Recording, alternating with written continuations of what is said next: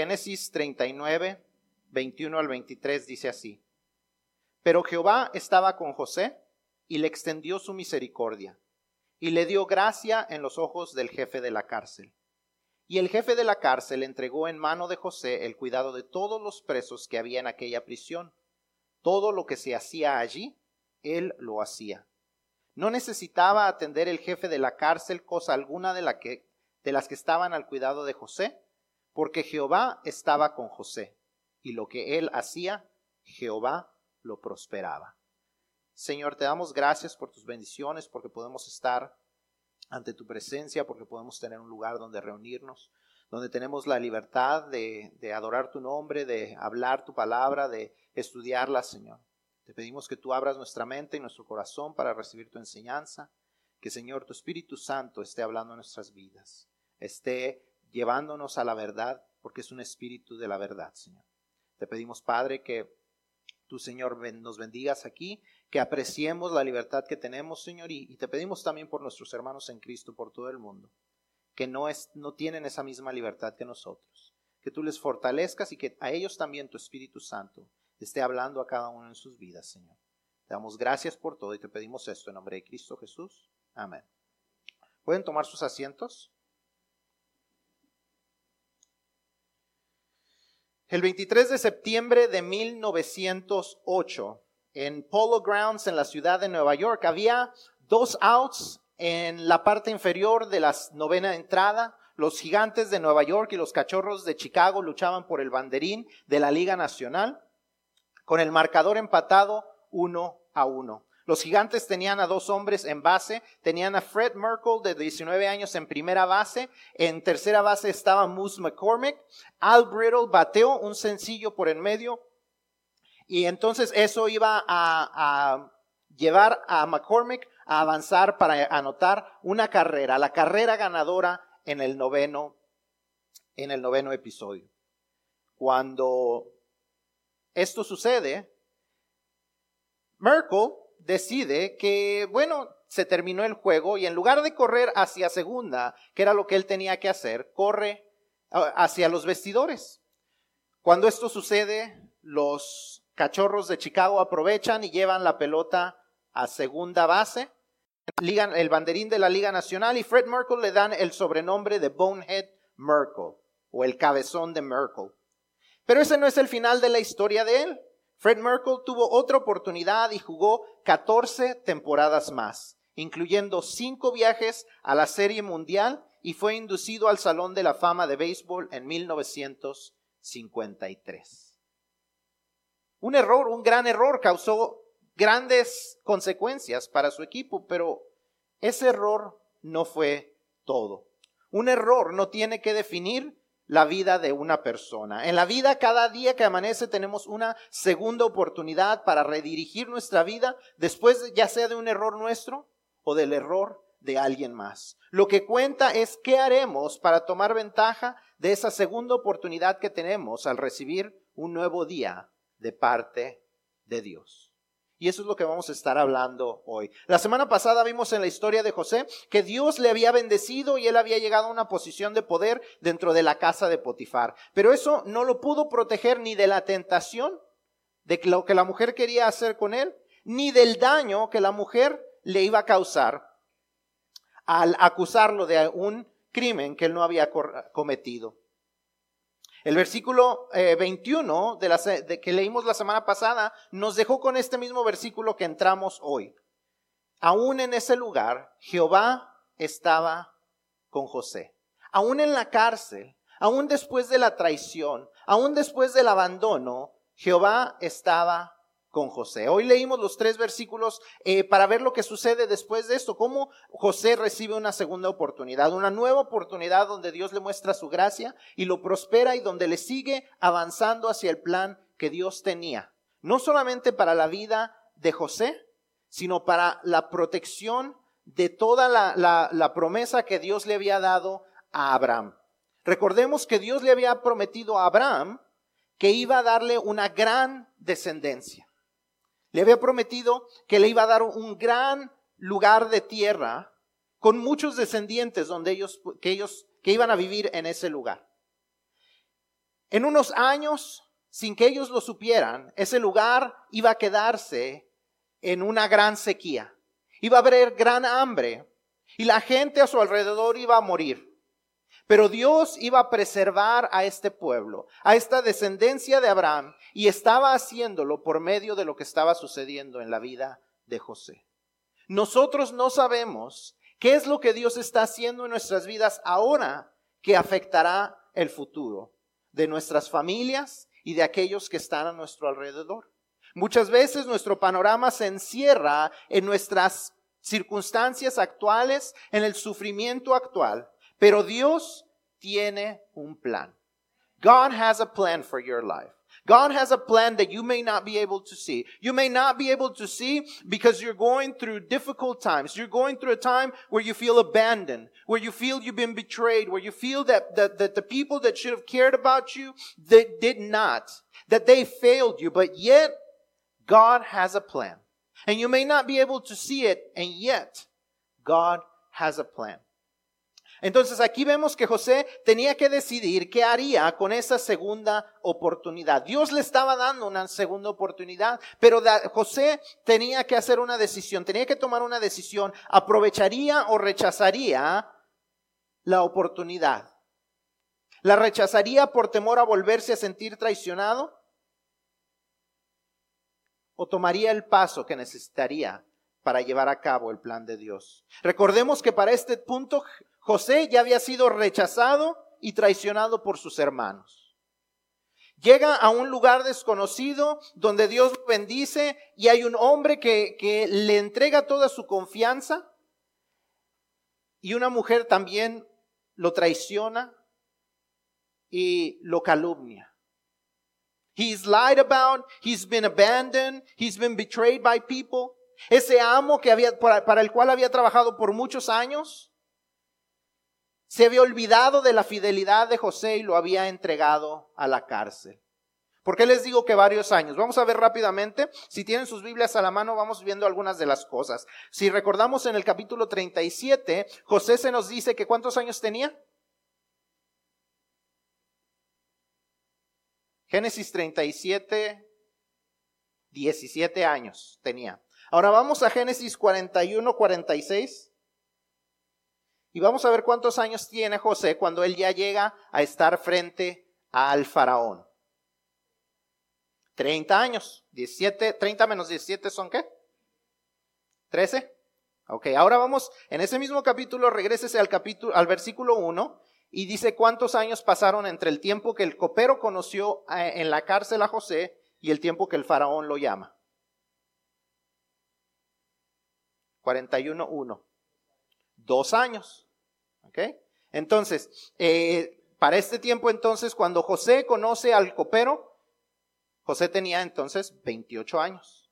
Entonces han pasado 11 años desde que José fue vendido hasta el tiempo en que él está en la cárcel. 11 años. No sabemos exactamente cuánto tiempo ya llevaba en la cárcel, pero podemos pensar que por unos buenos años él ya había trabajado para Potifar le había mostrado que él era un hombre fiel, que él era un hombre íntegro, que él era un hombre que temía a Dios, que era un hombre que había sido fiel en su trabajo. Y aún así, Potifar, por su enojo, lo manda a la cárcel. El hombre que, que le había confiado y le había entregado toda su vida, le había entregado años de trabajo, lo envía a la cárcel.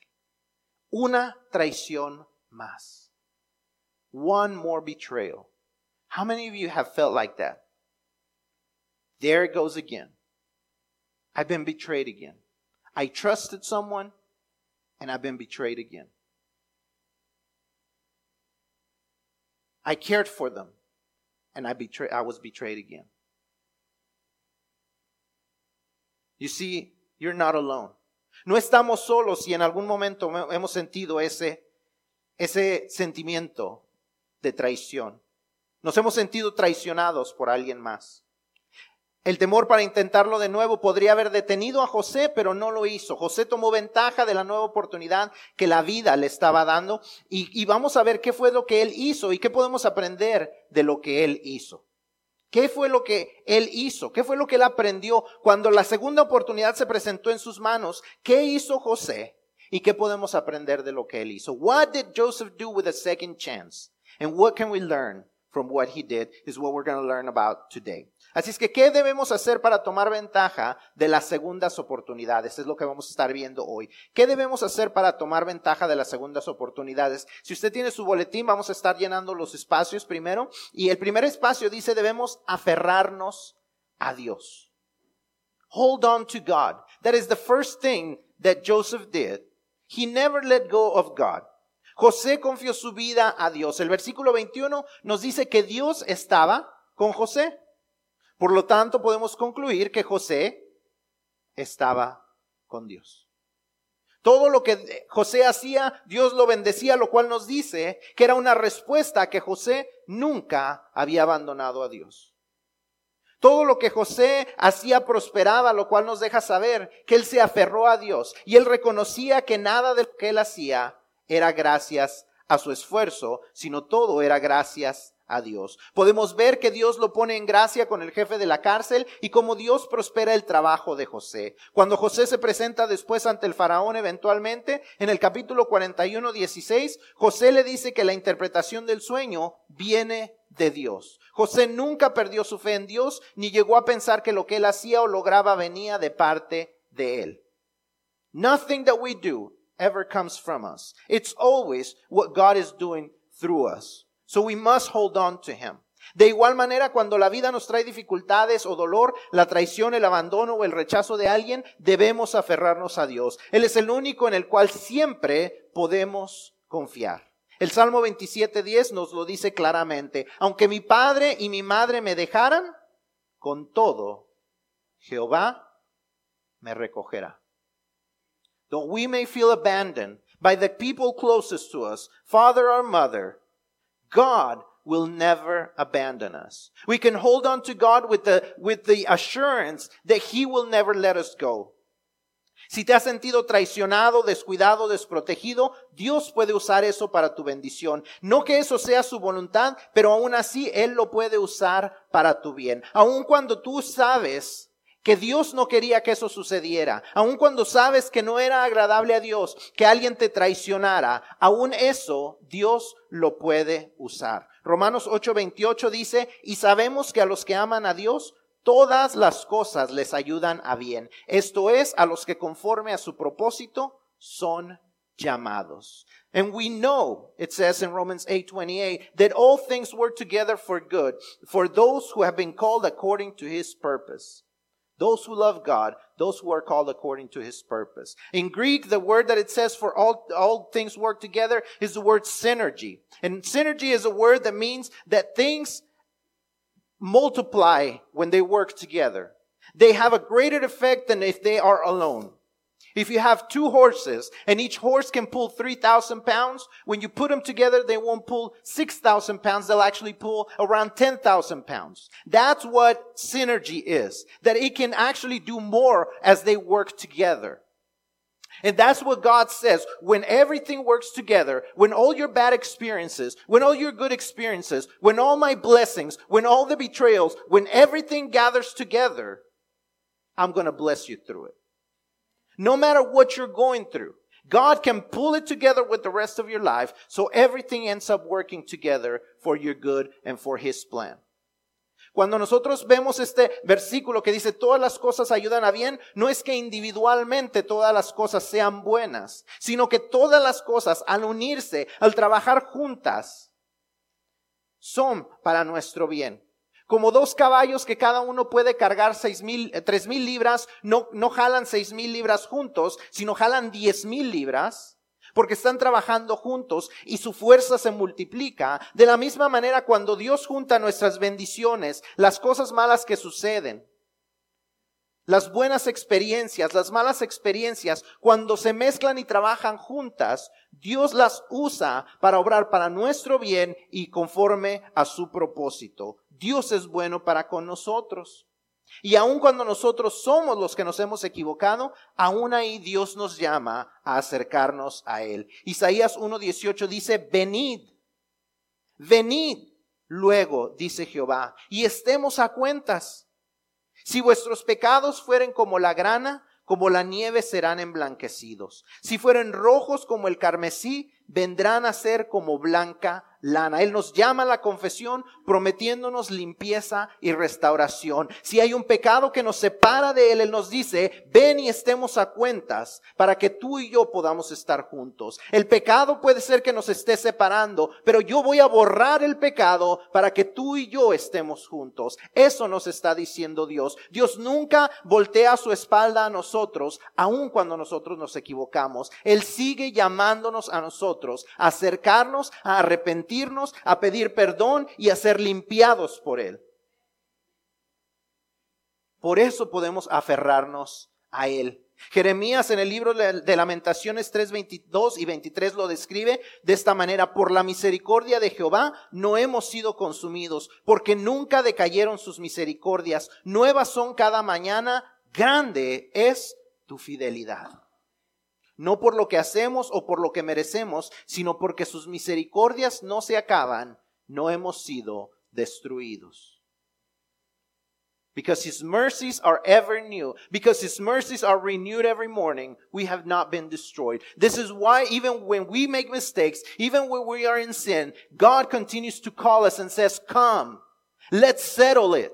Let's settle this. Let's clean you up. Let's get you restored. Let's get you forgiven. Let me take care of you because I want you to be close to me. God continues to call us because he wants us to hold on to him. Número dos, lo segundo que vemos que, uh, que José hace es que Él hace su mejor esfuerzo. Si queremos tomar ventaja de las segundas oportunidades, tenemos que hacer nuestro mejor esfuerzo. El versículo 22 nos dice que el jefe de los de la, de la cárcel entregó en mano de José el cuidado de todos los presos que había en aquella prisión. Todo lo que se hacía allí, él, hablando de José, lo hacía. Todo lo que se necesitaba hacer, José lo hacía. José se esforzaba, él no se confiaba en que Dios lo estaba bendiciendo y le daba gracia, él hacía un buen trabajo, él trabajaba con excelencia. Cuando Pablo les dice a los siervos en Colosenses 3:23, y todo lo que hagáis, hacedlo de corazón como para el Señor y no para los hombres, José lo demostraba con su vida. Do everything with all of your heart as unto God and not for men. That's what God calls us to do. Put our best effort. If we are going to take advantage of second chances that God gives us, we need to put our best effort forward. Si tenemos una nueva oportunidad, hagamos un buen trabajo, dejemos una buena impresión, no nos confiemos a que Dios nos bendecirá, demostremos que Dios está con nosotros y que le servimos a Él. Nuestra ética de trabajo le deja saber a la gente qué tan en serio tomamos ese mandamiento de parte de Pablo. Llegamos a tiempo, asistimos con regularidad o faltamos por cualquier cosa, damos nuestro mejor esfuerzo o hacemos solo lo suficiente para no ser despedidos. ¿Qué es lo que hacemos? ¿Cuál es nuestra ética? What is your work ethic? Whether you're work or whether you're at school, what is your work ethic? Do you show up or do you actually show up? Or you just show up? I mean, you can tell the difference between showing up and showing up. What are you doing? Are you showing up in school just getting by, just trying to get through? Or are you actually putting your best effort? Can people see that when you study, you're not studying for yourself, you're not studying for a test, you're not studying for your teacher, you're studying for God? That when you work, you're not working for your manager, you're working for God. You're serving God through what you are doing. If you ever read um, the book of Daniel, you can see that people say, You are serving God. Yet we don't ever see him in the temple. We don't ever see him doing things at church.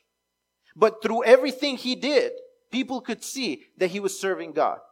Through serving in the kingdom, people could see that he was serving God. In the way he spoke, people could see that he was serving God. In the, in, in how, um, in the integrity he displayed, you could see that he was serving God. Cuando vemos en el libro de Daniel que la gente dice que Daniel constantemente servía a su Dios, nunca lo vemos en el templo. Nunca lo vemos en la iglesia, nunca lo vemos evangelizando y aún así se dice que él servía a su Dios. ¿Por qué? Porque la gente podía ver que cuando él servía en el reino, él estaba sirviendo a Dios. Cuando él hablaba, hablaba palabra sabia porque servía, servía a Dios. La integridad que él demostraba al rey se demostraba porque él estaba sirviendo, no al rey, sino estaba sirviendo a Dios. Él, se dejaba notar que él hacía su mejor esfuerzo en el lugar donde él estaba. In spite of being in a place where he did not want to be, where he had been pulled away from his country, from Israel into Babylon, yet wherever he was, he was putting his best effort. He understood that that was a second chance to, to be successful and he took advantage of it. Él tomaba ventaja de que aunque Dios lo había sacado, había permitido que fuera sacado de Israel al, al pueblo de Babilonia, él tomó ventaja de la situación e hizo su mejor esfuerzo. Si tenemos la segunda oportunidad de restaurar una relación, necesitamos hacer nuestro mayor esfuerzo por demostrar arrepentimiento y demostrar a la persona en realidad, que la, persona en realidad nos importa eh, y que nos importa esa relación restaurada, ya sea con un cónyuge, con los padres, con los hijos, con alguien de la iglesia o con cualquier otra persona. Si Dios nos da la segunda oportunidad de restaurar una relación, tenemos que tomar ventaja de ello haciendo nuestro mejor esfuerzo. If you're restoring a relationship, you gotta put your best foot forward as well. What are you doing? Are you showing people that you actually care, that you actually care for the relationship, that you're willing to say more than I'm sorry, but you're actually willing to do something that displays, I am sorry. I am willing to not do it again. What is it that you are doing? Will you take advantage of that second chance? Will you do your best? Tenemos que hacer nuestro mejor esfuerzo. Número tres, la tercera cosa que vemos en la vida de José, que él está haciendo para tomar su mejor esfuerzo, perdón, para tomar ventaja de lo que, de, de la segunda oportunidad es pensar en los demás. Pensar en los demás. Cuando José se encuentra en la cárcel, él nota que los oficiales del rey, el copero y el panadero están tristes. Él les pregunta la razón y ellos le declaran sus sueños. Él podía haber permanecido callado y decirle, ah, bueno, pues qué triste. Ah, qué tristeza. Qué sueños tan raros. Pero no, él, decide usar la sabiduría que Dios le daba por medio de la interpretación de los sueños y les dice lo que va a pasar. Después sucede lo que él esperaba y tiene que esperar otros dos años porque el copero se olvidó de él. Y llegan los dos años y, vienen y dicen, ay, el copero dice que, que, que, tú le puedes ir a hablar al faraón y le puedes decir cuál es el significado de tus sueños. Y él podía haber dicho, ¿cuál significado? Yo no sé qué es eso. Y dejar en mal al copero. Pero no, él va y se presenta ante el faraón. Y le comparte lo que está sucediendo. A pesar de haber sido un esclavo dentro del reino de Egipto, a pesar de ser un prisionero en el reino de Egipto, Él les habla y les dice lo que Dios quiere hacer para preservar al reino de Egipto. Dios le, estaba enviando el mensaje al faraón para preservar al pueblo de Egipto. Claro que Dios tenía un plan aún más grande de preservar a los hijos de Israel, pero lo hace desde la preservación del pueblo de Egipto. Y José les dice lo que Dios va a hacer. Y José les dice cómo pueden ser preservados. José está pensando continuamente en los demás.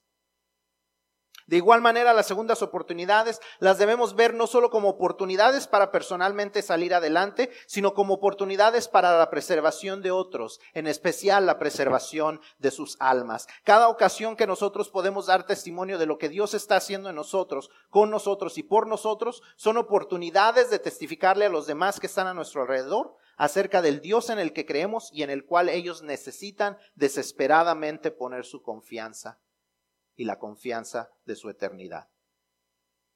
Cada ocasión que nosotros tomamos ventaja de una segunda oportunidad le decimos a la gente, Dios es un Dios de segundas oportunidades.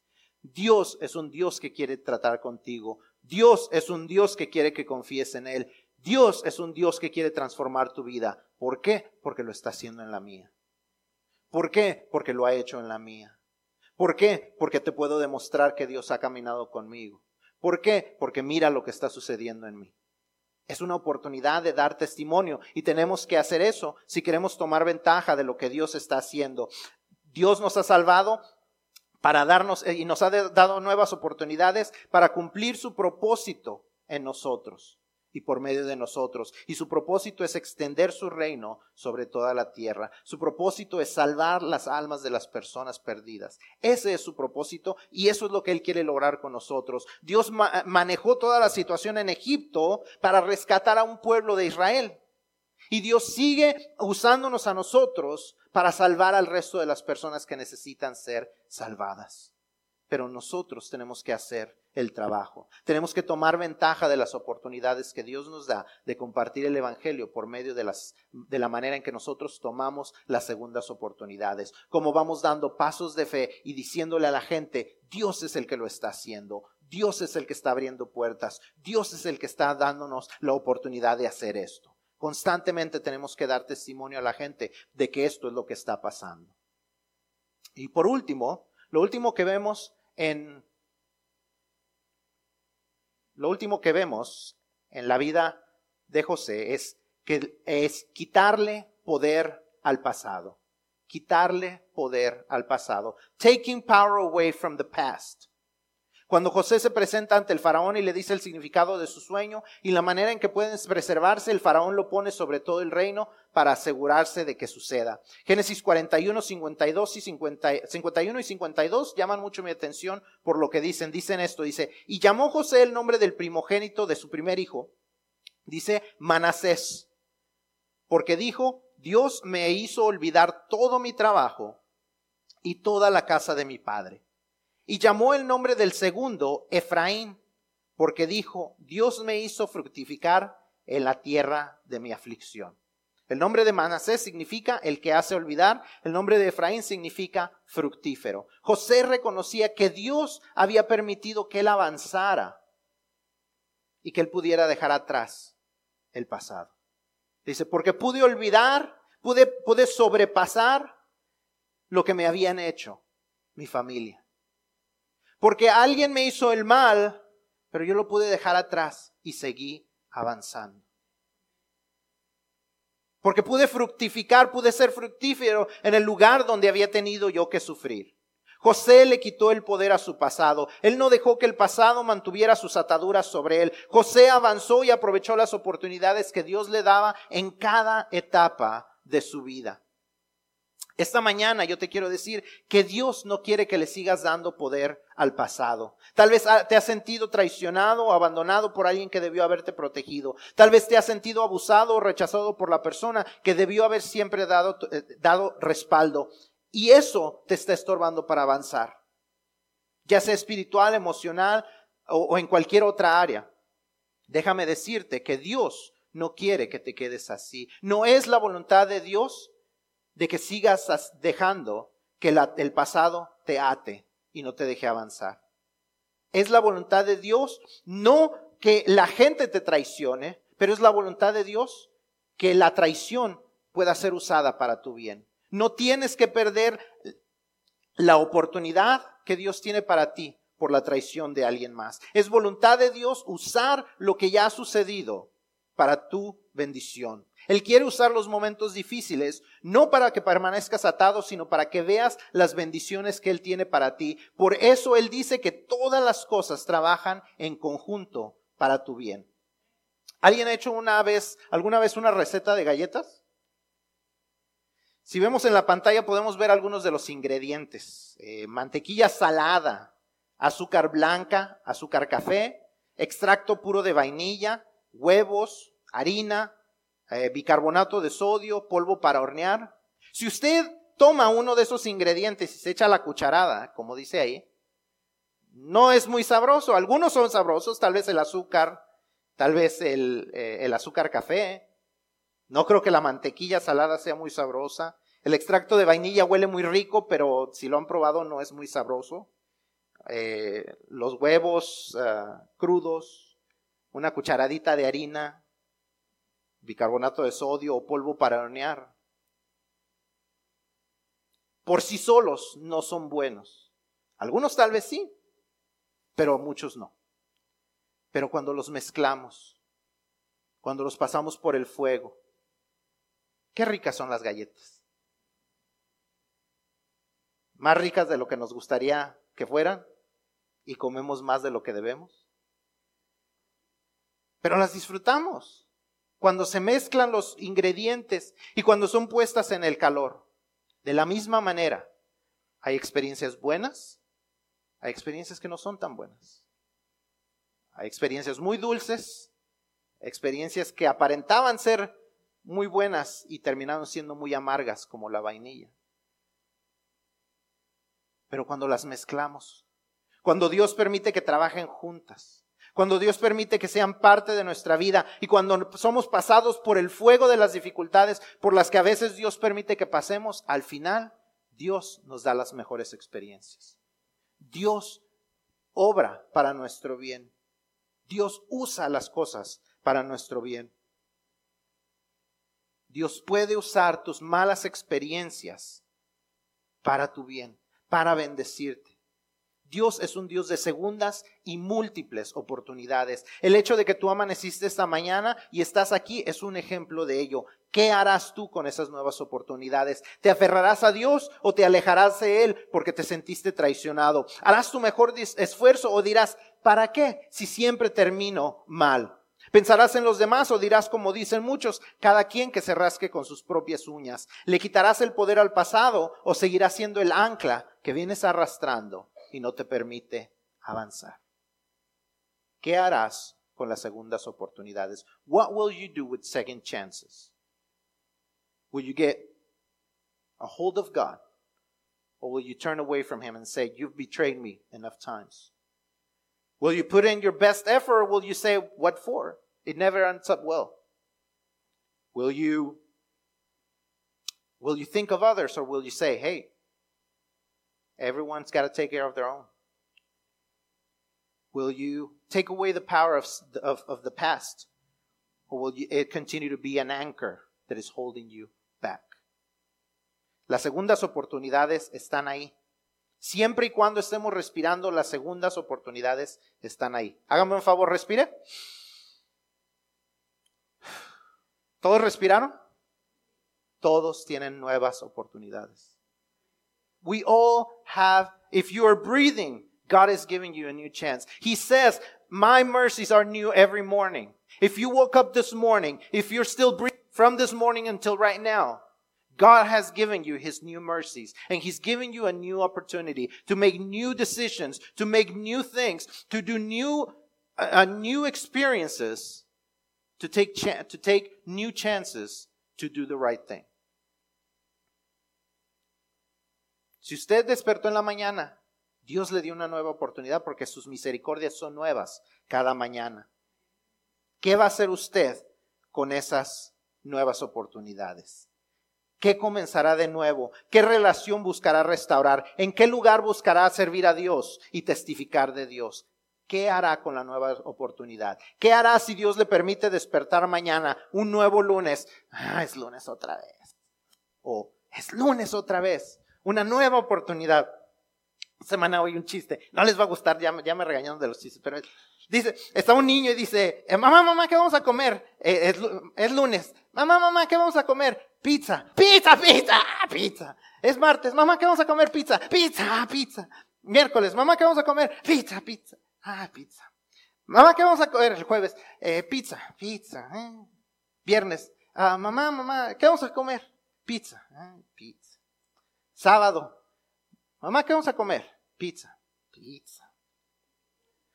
Domingo, mamá, ¿qué vamos a comer? Pizza, pizza. Lunes, mamá, ¿qué vamos a comer? Pizza, pizza, pizza, pizza.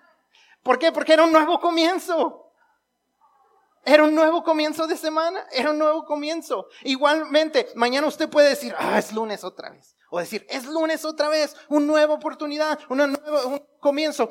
Desperté, ah, desperté un nuevo aliento, una, una nueva oportunidad de experimentar las misericordias de Dios. ¿Qué va a hacer usted mañana que despierte? ¿Qué va a hacer hoy con el resto del día? ¿Cómo va a aprovechar las nuevas oportunidades? Dios es un Dios de nuevas oportunidades. ¿Qué va a hacer usted cuando la vida le dé nuevas oportunidades? ¿Las aprovechará o las desperdiciará? What will you do? God is giving you a new chance. What will you do? Y sobre todo esta mañana Dios nos está dando la mayor oportunidad de tomar una nueva, un nuevo chance, una nueva oportunidad, un nuevo comienzo, que es una relación con Él. Sea que hayamos, que, nunca hayamos tenido una relación personal con Él, hoy podemos comenzar. Y podemos dejar atrás el pasado, ser perdonados de nuestros pecados y comenzar una vida nueva. O si hemos tenido una relación con Él y la hemos abandonado, tenemos la oportunidad de regresar a Él. Siempre tenemos esa nueva oportunidad. Si hemos respirado esta mañana, tenemos la oportunidad de hacer esto.